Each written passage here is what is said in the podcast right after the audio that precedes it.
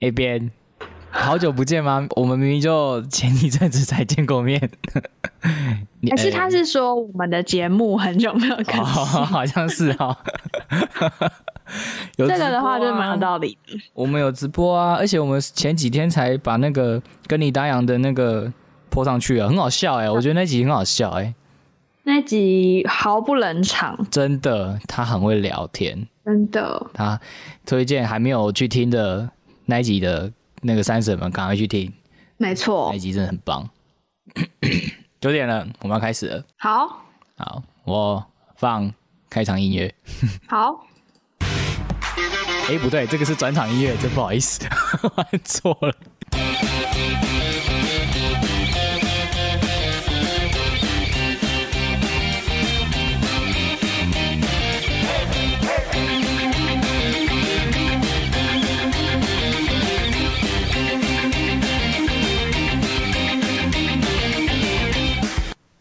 欢迎收听《书店爸爸》，我是小平，我是店员。哦。很顺，很棒。那我们现在聊一下我们昨天聊过的话题。对，我们要重聊一遍。没关系啊，就是昨天我们大概只讲了大概十几分钟而已，就挂掉。对。哎，等我。我超想咳嗽的。你就咳，不会怎么样。好。像我，我就直接咳，哈，鼻子直接吸，嗯，哈欠就直接打。ASMR。什么叫 ASMR？那什么东西？就是那个啊，吃东西发出很大的声音，让大家觉得很开心，就是视 听觉上的高潮什么的。哦，是哦，嗯啊嗯啊嗯之类的。你可以吸鼻子，这样比较有那种呃现场感吗？现场感。好啦，我们就来先聊一下哦，最近好像发生什么事情？就是大家应该最近被冰箱文洗版了吧？现在最红的应该就是冰箱跟。不一不一不一不一不一，天竺鼠车车。那什么，我差点说马铃薯车车。马铃薯车车，可能因为我刚刚吃了马铃薯条吧。那个天竺鼠好像就是叫马铃薯啊，就是就是那个导演的天竺鼠好像是叫马铃薯，哎，我没记错的话，是不是？对啊对啊对啊，他的名字。我只知道呃，那个他可能有参与配音。那个不一不一，那个里面的声音就是他那个啊导演。天竺鼠的那个叫声啊，真实的鼠声，对，真实的。香菜说冰箱已过气，对，哎，你写的很棒哎。昨天有谈到说，我看到香菜的冰箱文，真的是觉得甘拜下风，真的。因为 我们昨天就在想冰箱这个题目的时候，就是不知道要写什么。对我，我我们昨天刚开始的时候就在讲说，这个冰箱，假如。我我是那个这次学测的考生的话，我真的不知道写什么。如果我那拿到考卷，对啊，想到 如果我有一座新冰箱，哦，我呢我就要冰什么可乐啊，不然嘞还 可以冰什么？食物，对啊，食物泡菜啊，什么之类的。我我前一阵子就看到那个冰，大家都在写冰箱，我想说这是什么鬼？然后我就看了一下，才知道哦，那是原来是一个作文。然后对，然后我想说冰箱可以延伸到什么鬼？什么东西？可以把冰箱可以写成什么样子？我专门去看，就是有一个他们的测验的召集人有去特别讲说，哈，就是这个冰箱，他希望考生可以透过冰藏什么内容，哦，抒发对美好生活的期待。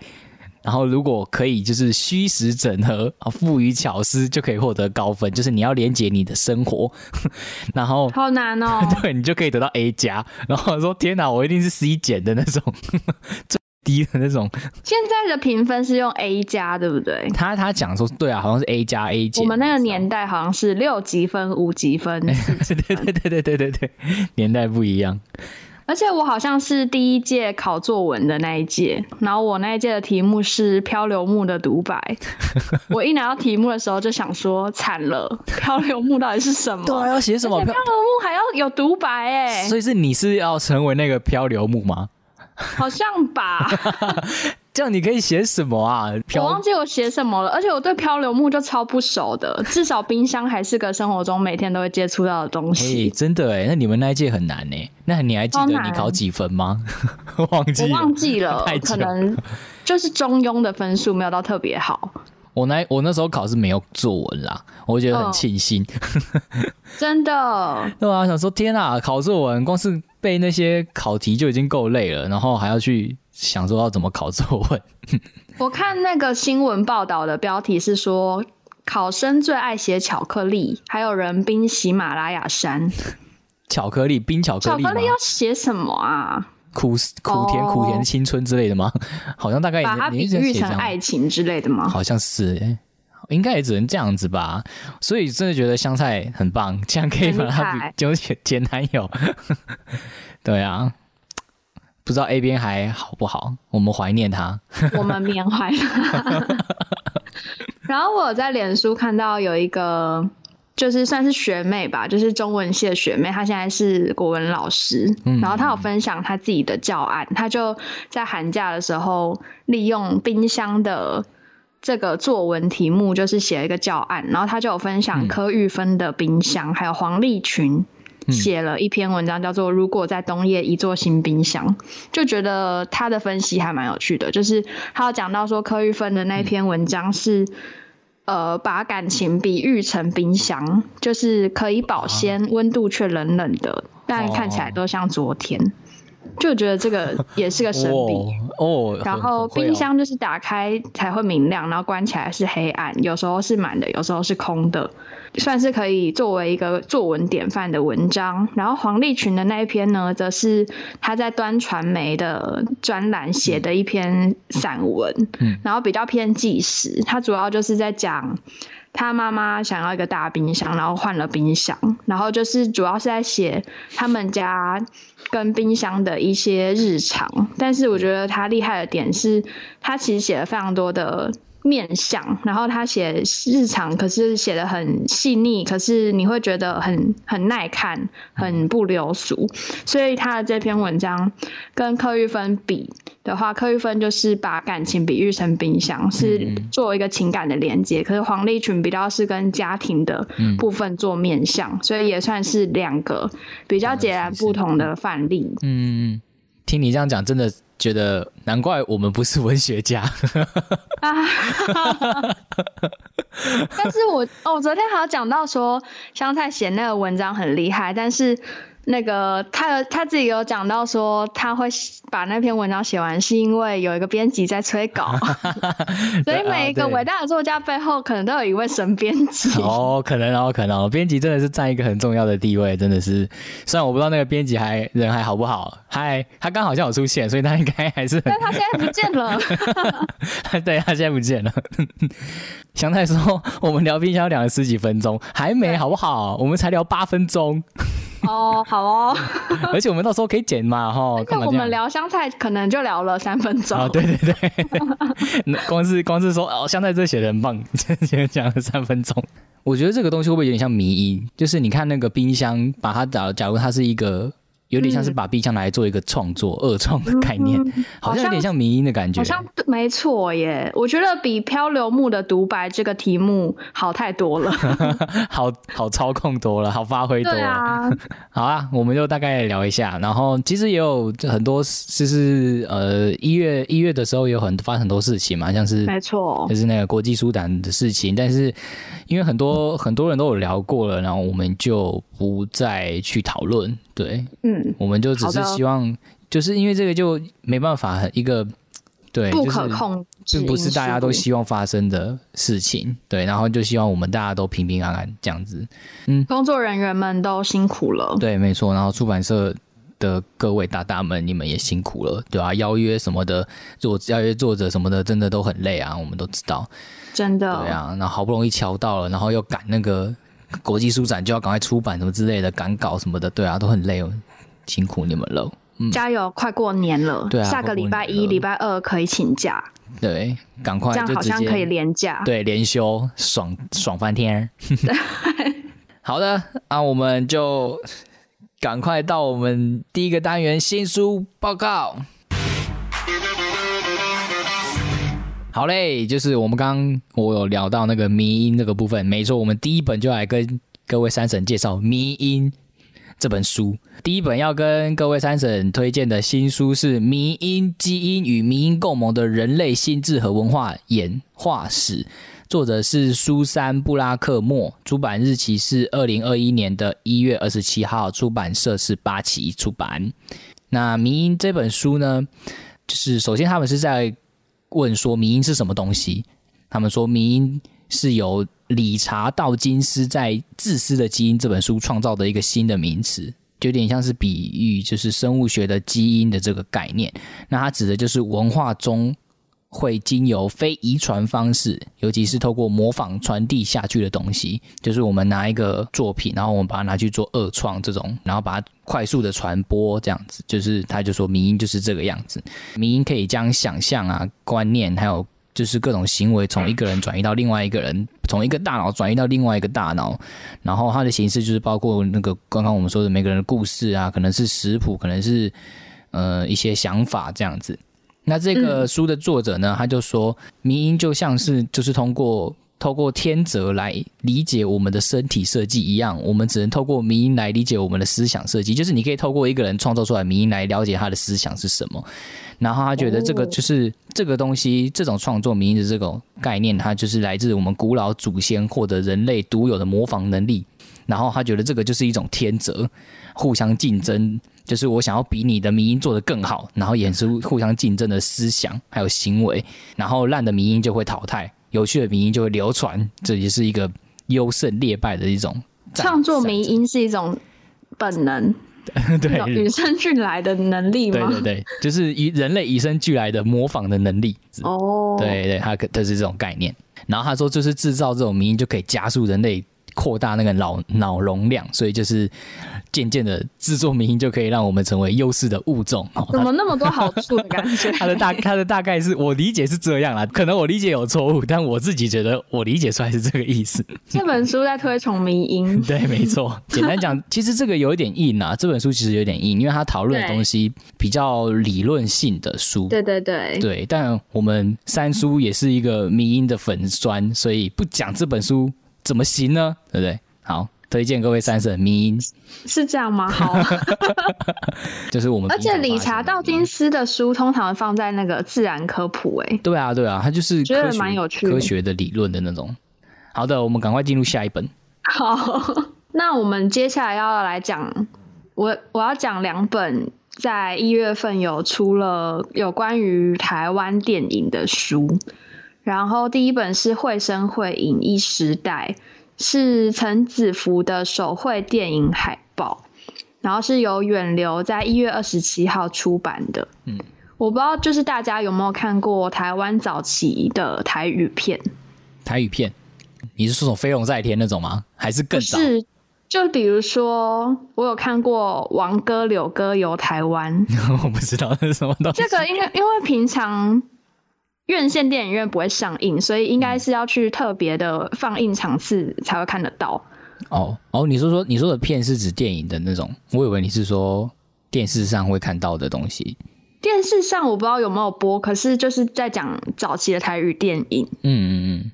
然后通常都是黑白的。嗯。然后总之蛮有趣的是，一月份有出了刚好两本就是跟台湾电影有关的书。那第一本就是在讲陈子福大师的故事。好，这本书就是在讲陈子福的作品。然后他是一位现在已经九十五岁高龄的国宝级电影海报绘师。哦。就因为早期的电影院的外面的海报啊，都是由人工手绘的。嗯嗯。然后这位大师他就是从。他年轻的时候就开始创作，然后他这一生总共手绘了将近五千幅的电影海报，然后他有在之前的金马奖得过终身的成就奖。嗯嗯。那他因为是非常早期开始在创作电影海报，所以他所经手过的电影海报就等于是。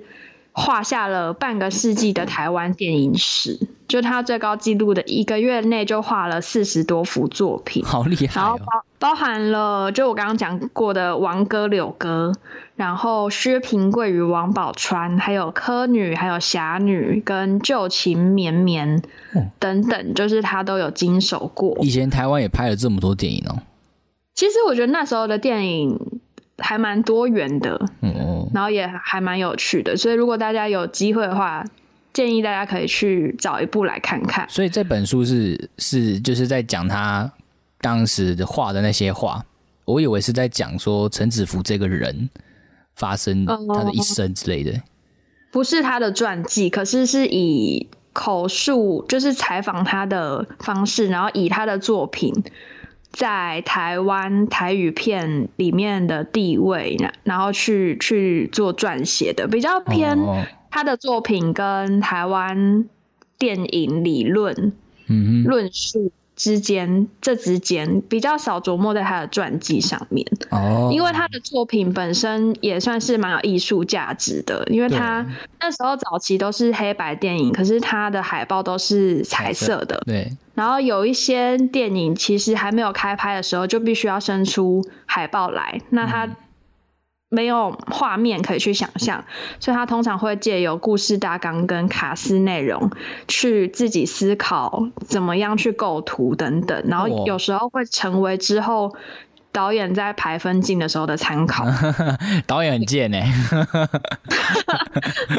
懒得去想了。反正他的东西还蛮有他的风格的，就是海报都会蛮吸引人的。然后他的作品不只是那些。角色长得跟他本人很像，不只是相似度很高，嗯，然后也不只是他画很多海报，而是他的东西是真的有他的风格，然后也有一定的吸睛度，然后他的字体也很有趣，然后还有人的文章是提到说，里面还可以看到一些当时的置入。就有白花有偷偷的在电影里面出现，进来那个时候就有叶配啊。对，然后这本书就是全彩图，感觉还蛮值得一看的。嗯，然后另外一本就是刚好也是这个月上市的，是大井投放电影，然后这本书主要是。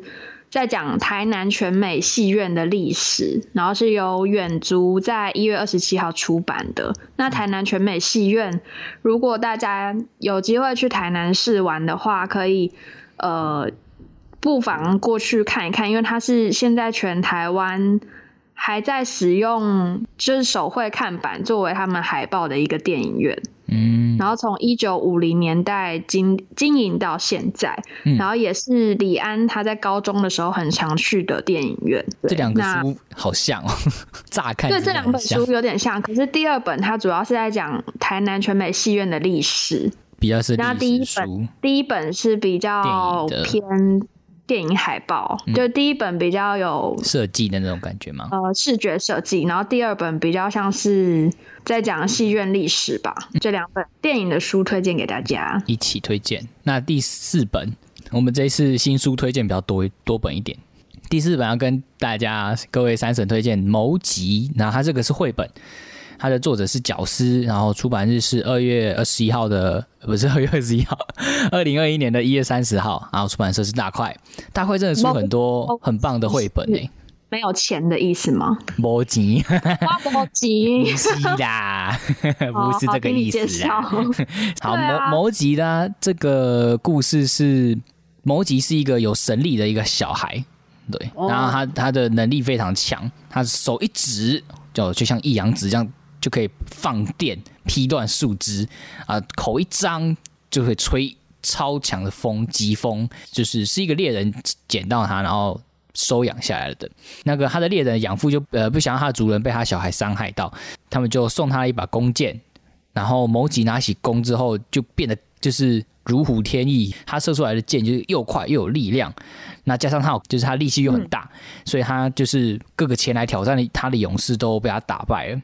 然后接着太阳听到这个事情，就说他是一个不败的勇士吗？他就笑了，怎么可能？我才是最厉害的。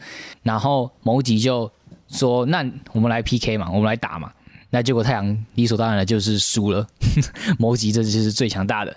太阳在被打败之后，他就开始逃，太阳逃跑，然后某吉就追。就说你继续跟我来比啊，因为他们还没有比出完完整的胜负，所以某吉就一直追着太阳，然后太阳就一直跑，然后翻过了丘陵啊，翻过了山岭，那某吉一直追着太阳。那这个期间呢，太阳它越来越虚弱，所以阳光呢就越来越暗淡，那大地就开始降温，飘起大雪，然后这是隐藏在黑暗里面的怪物也开始准备虎视眈眈的想要入侵，就是这个世界这样子。这故事大概是走这样子。太阳是只有一个还是有七个？一个一个，不是后羿好吗？哦，好，一个太阳哦，一个太阳。那 那个角角丝呢？他他擅长的就是用那个神话，然后民间的风俗跟信仰，还有就是各种寓言来来去创作。那他嗯当然也会掺入他的一些个人的一些经验。他之前好像也有在另外一间出版社，我忘记是远流了还是哪一间，他有画那个台湾民俗的宝岛神收吧，好像是叫这个书。嗯，对，嗯那个书就是专门在讲台湾我们台湾民俗的一些神的神明的故事，好像一百多个神明的故事。那它的绘图也很可爱。那这次这个的绘图也很特别，我觉得他这本的绘本很有他非常有他自己的那个风格。如果看到那个，大家看到他的书风吗？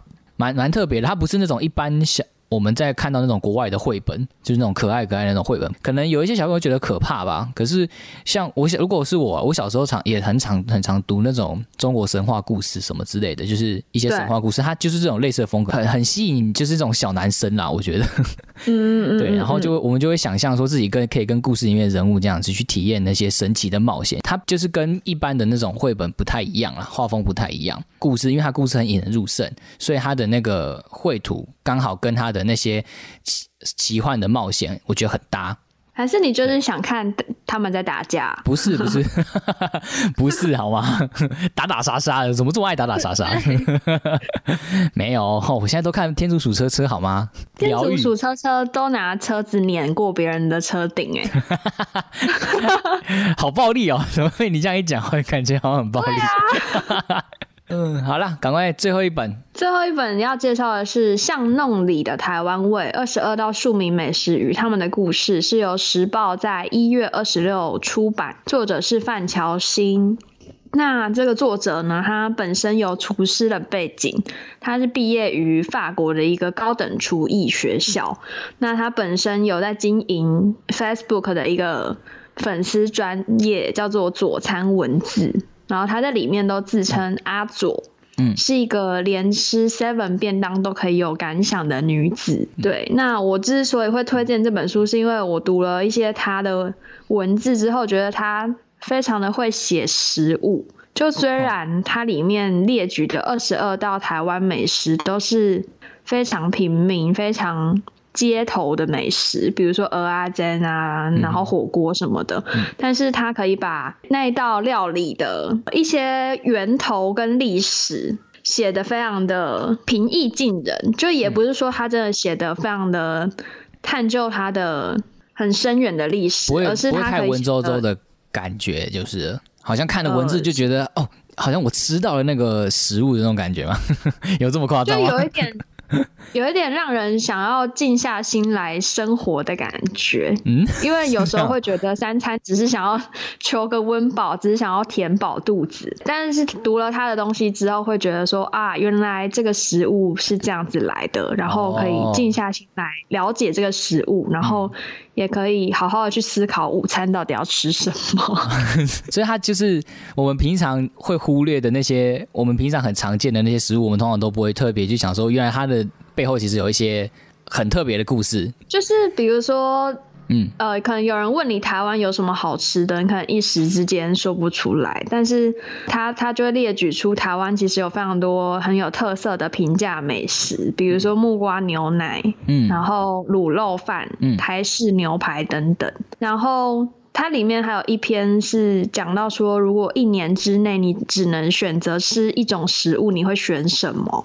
你会选什么？我当时就是顺顺的读，所以我已经看到里面是在讲说，不知道是谁访问了 Hebe 田馥甄，嗯嗯嗯然后 Hebe 就说火锅，火锅吗？一整年都吃火锅，肥死了！因为火锅 里面可以 很你可以多加任何食物是不是？所以我觉得是一个很聪明的答案。然后他就有讲到说，火锅其实不是台湾人的发明，因为日本人也有火锅，中国人也在吃哺啊，对啊，但是台湾街头巷尾都有小火锅店，然后火锅就可以延伸到说，你到底会不会沾沙茶酱，嗯，然后沙茶沙茶酱到底会不会加蛋黄，就是各种关于食物的冷知识。对，然后还有鹅阿煎的酱汁为什么是红红甜甜的，是其实是跟日本殖民有一点关联。哦，真的假的？哦，好特别。就因为鹅阿煎里面有加那个味增跟番茄酱，好像是日本人带来的。哦，是哦，有有味增哦，我都不知道哎。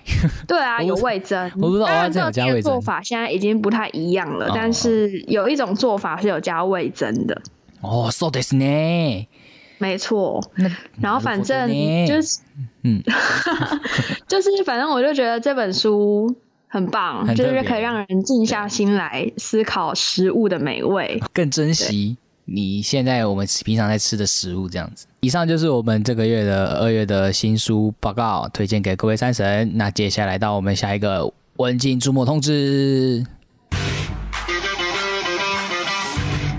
首先呢，要跟各位介绍的活动是，就是其实我们已经开始了，就是今天开始的二零二零二二零二一第九届的台北国际动漫展，动漫台北国际动漫节，没错。然后它是从今天就开始了，然后到呃二月八号结束。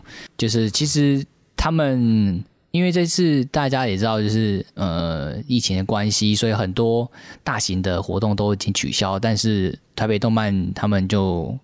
考量了很多，但他们还是觉得决定要如期举办。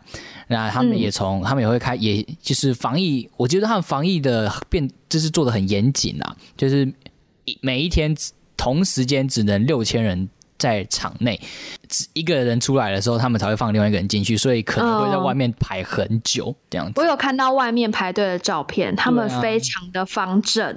对，就是就是不会靠太近这样子的。社交距离做的很好，然后排的超方正的。没错，这这个活动呢，特别要跟大家介绍啦，就是我觉得第一个是他们如期举办，其实蛮敬佩的。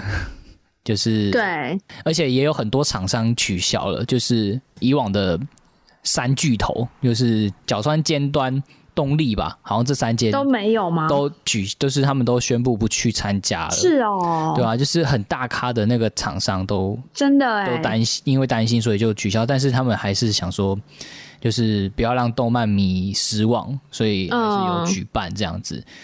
觉得还是可以跟大家分享一下这个活动。今天我觉得今天中午他们有一场连线，连我自己都觉得很有兴趣的。他是那个霹雳布袋戏的，跟日本的虚渊玄，我不知道你知不知道，反正他就是你知道 Fate 吗？天哪，这个好宅哦！很宅。好，反正就是那个是日本人，他是日本的作剧作家。他比较让人家知道的第一个就是魔法少女小圆。然后另外一个就是我刚刚说的，就是情色游戏的那个 Fate，但他那个 Fate 一开始是情色游戏，但他后来因为他剧情很棒，所以后来出了很多延伸的东西，后续的剧情、后续后续的故事、动画、手游什么的，对。然后还有他就是有跟呃霹雳有合作，帮他们做那个节目叫做《东离剑游记》。原本已经出了两季了，那接下来他今天中午跟大家宣布的事情是第三季的那个开播的事情，还有就是他一些创作的一些过程历历程这样子。其实我我觉得蛮对我来说兴趣蛮有兴趣的，对，他是一个很棒的一个编剧，因为 Fate 那个 Fate 真的是剧情真的很棒。除了这个之外，它虽然有一些就是一些厂商在知名厂商没有参加，但是还是有还是有很多动漫的。的一些厂商，像木棉花，他们都还是有参加。最近很红的木棉花，对我没记错，我没有看错的话，他们应该是没有取消，他们还是有有有参加这样子。更另外一个活动，我觉得也蛮值得推荐的是，他们现场有一个《鬼灭之刃》的中文配音员的那个的见面会。那个如果是《鬼灭》鬼鬼刃的那个迷的话，也可以去参加这样子。当然就是中文配音的意思是讲中文哦。是那个中配啊，就是台湾的配音员的配音，不是日本的配音员。哦，对，可是也是很很很难得啊，对啊，对，这个都是很难得的事情，所以有兴趣的都可以去参加这样子，然后记得就是防疫要做好。好，首先是跟大家介绍这个活动，那再来第二个，第二个的话就是要跟大家。介绍线上的展览了，然后名称是“晋级的知识中央研究院特展活动网站”。那之所以会有这个网站，是因为就是国际书展取消了的缘故，所以央研院呢，他们就把他们原本规划实体展整个转化成线上的展览。那这个网站我本身点进去觉得还蛮有趣的，它呃网页设计很用心，就是一开始你要先。有点像是拼图，然后里面是一个甲骨文的视觉，然后你可能要稍微拼凑一下，你才可以进入那个网站。就整个意向做的很足。那里面总共规划了四个单元，在知识、问学者、展书目跟读线上。嗯，主要呢就是有几个面向。第一个部分就是要介绍知识的载体跟演进，就介绍了以前啊，知识是由怎么样从口传，然后简读、抄本、活版印刷等等等等，到现在的电子书、数位出版，然后还邀请了各个领域的研究学者现身说法。然后最特别的就是，呃，里面还展出了几个中央研究院的数位平台与资料库。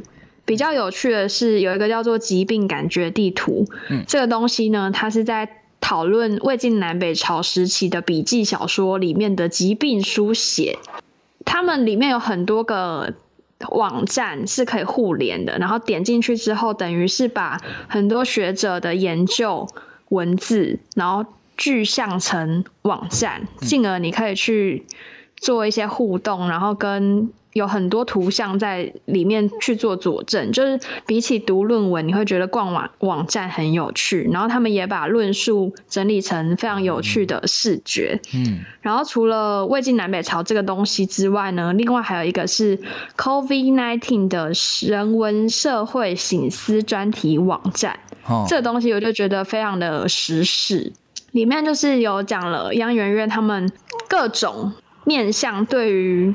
武汉肺炎里面是讲新冠肺炎啦，反正就是对武汉肺炎的对肺炎的那个感想研究。研究，对各种各种面向的研究，包含到他们有讨论到过去台湾曾经发生过的一些疾病，包含一九一八到一九二零，就是相当于一百年前，其实台湾有流行过一个。跟新冠肺炎很类似的流行性感冒，其实是世界性的。嗯嗯。然后他们就拿出来，对，拿出来，因为如果不写的话，其实大家也不知道，所以就是有有这件事情发生。然后除了跟历史的比较之外，他们还有访谈现在正在服役的医护，嗯，然后去辩证所谓的。居家隔离跟防疫破口等等的观念，然后还有讨论说如何数位防疫等等，嗯嗯，就有很多不只是数据方面的研究，有很多跟访谈啊，然后跟跨国的分析比较，然后就觉得他们把论文研究出来的东西用蛮有趣的方式呈现，所以大家嗯。对，大家也可以点进去，而且觉得他们网页设计真的做的很好，嗯，很可爱，感觉花了蛮多钱的，所以大家可以点进去看一下。好，就会觉得有帮助到一般读者、一般民众更了解惊喜跟就是他们的研究到底在做什么。嗯嗯，因为通常听到什么中央研究院，就觉得哦，里面应该都是很沉闷的那种研究，然后看都看不懂的，但他们就是用一个比较好、有趣的方式，比较浅而易懂的方式。来让大家知道他们在干嘛，然后你可以针对你有趣的主题点进去，也不会有很多负担。对，然后它这个活动网站是一一月二十二到三月二十一号。最后，接下来最后一个活动，召唤你的出书魂，创作不怕急转弯。这个是那个杂志 Flipper 跟文化局一起合作的活动。哦，它是一个讲座。这个讲座就是教你要怎么去打造个人品牌，然后如何用你用创作去吸引人的故事，然后就是教你怎么集资出版。主要是我觉得主要大家比较有兴趣可能是集资出版这个东西吧。他邀请的那些讲，大部分讲师都是集资出版的。讲者，像是随心所变的乐我君，那这个这个集资出版作品的这个作者董志军跟嗯塑胶袋小兔的冒险，这个也是集资出版的作品。那他的作者苏佑应该是这样念，对，那就是请这些呃这些演讲者来分享他们的集资出版的里程，然后创作的里程这样子。所以就是你对出版有。兴趣的，尤其像是集资出版，然后对于就是创作个人品牌有兴趣的哈，呃，或者是想要用想要想要知道怎么创作吸引人的故事的的那个三省，你可以去参考一下这个讲座。那很急，他在明天就开始，明天晚上哦，明天晚上七点到呃八呃九点半。然后这个是免费的活动，那所以就是呃，他有一个报名表单。然后书他我不知道现在还可不可以报名，因为我们现在讲的时间，我们查到的时候就是蛮早的时候就查，蛮早蛮早之前就查好了。但是因为我们可能播出的时间有点晚，但还是跟大家分享一下有这个活动啦。集资出版是不是有点像泽泽那样子？应该是，因为他这边没有讲的很详细。嗯嗯嗯，对。那一样就之前有一次你书店报报介绍了一个集资出版的展览还是什么的，然后我听完跟你录完节目我就买了啊，真的吗？我忘了，我自己又忘了。那就是那个 Pam Pam 的书，它好像有入围金鼎奖。哦哦，反正就是集资出版的东西，我觉得蛮有趣的。然后有时候就是鼓励创作者创作，然后你有时候也可以收到蛮多。小彩蛋的，嗯嗯嗯，觉得有趣，嗯嗯嗯，好的，推荐大家各位三神这些活动。那推荐的活动比较少啦，因为最近大家还是如果没什么事情，还是在家里哦。然后如果出去活外面就是参加活动的话，也记得要一定要戴口罩，然后记得就是要消毒，勤勤消毒啊，嗯，勤洗手，对，勤洗手，勤消毒，防疫措施都做好。那到。我们最后一个单元，书店店员爆炸中。有一个店员说，家家户户过新年，年关将近赚大钱。但是同一个品牌 Lily Coco 的年货商品，有需要来一整面墙吗？卖到二二八我都卖不完。虽然过年放七天，但是光是处理进退货，我就老一岁了。为什么你你讲起来有很喜感的感觉？通常因为之前都我在讲嘛，然后我讲的时候都好像很生气，然后不不知道怎么你讲的时候就很很很欢乐。没有啊，你讲的时候我也觉得蛮有喜感。哦，真的吗？好哦，过年的时候店员真的是大崩溃，而且每次来了，对啊，每次来了就是整个塞爆，哎，这库存整个塞爆。而且过年说实在的，好像放什么东西出来都会有一定的销售力道。对，大家所以真的没有必要大定什么东西。客人的脑弱，有一点点。没有，就大定是因为就是过年有很长一段时间就是放假，所以他们订不到货，没有到货，所以那个采购就会要求我们前场的人要多订一点，要加倍订量。是，所以每一次都塞爆，然后通常都会像你刚刚说的买不完。但是这个店员他的分享是说，同一个品牌的东西来了一堆，同一个品牌哦，那他就表示说，那个东西可能真的来太多了，他可能库存都已经快要没有地方放，何况是卖场。这就是过年最崩溃的地方。我觉得这书店最崩溃就是第一个过年，第二个是暑假，暑假是塞了一堆漫画，塞爆。然后过年就是塞了一堆不知道什么东西，不是书的东西。我好像选不出来哪一个比较痛苦，都很痛苦。对，都很痛苦。哎，其实真的比起来，我觉得过年比较痛苦。对，我觉得暑假好一点。因为对，因为暑假你还可以就是退货，但是你过年好像你退不掉。我记得。而且过年的人潮就是之多，但暑假有可能那个身高没那么高，你还可以有一点呼吸的空间。哎，对，其实。一年之间都是过年，大概呃，我觉得我记得好像是初三还初四哦，嗯，就是那个时候销售超超夸张的，对啊，初四初五那时候销销售真是。一年中最好的时候，然后也忙到最炸的时候。嗯，而且我记得书车都推不出去，大家都会说不要推书车出去，你就直接用抱的。对对对，他们都用抱的，不然你推出去你根本就过不去，因为太多人了。你要用抱的真的很累，然后你又要跨过重重的人潮。对啊，过年。所以还是卖一点不是书的东西，也许比较轻，比较轻，是是，就补起来比较容易一点。好啦，还是要讲说，就是过年的时候，虽然可能一些年节商品跟一些零食是销售主力，但是大家还是要留意，要当心说，不要让书店里的书被那个年味跟人龙埋没了。嗯，就还是要多卖书，多买书这样子。对，好的，这就是我们这一个月的书店报报喽。所以就是，如果没有跟到直播的三神之后，也可以去听我们的 podcast。那我们直播的影片档还是会留着，呃，等不及的也可以先来 FB 这边看。那就记得，因为我们以后一样会先直播，会以直播优先，所以记得要订阅，呃，不是订阅，就是追踪我们的那个 FB 跟我们的 IG，然后可以获得最新的节目通知资讯。就一样，你可以订阅我们的 Podcast 频道。再来就是，我不知道现现现在有没有出版社在听啦。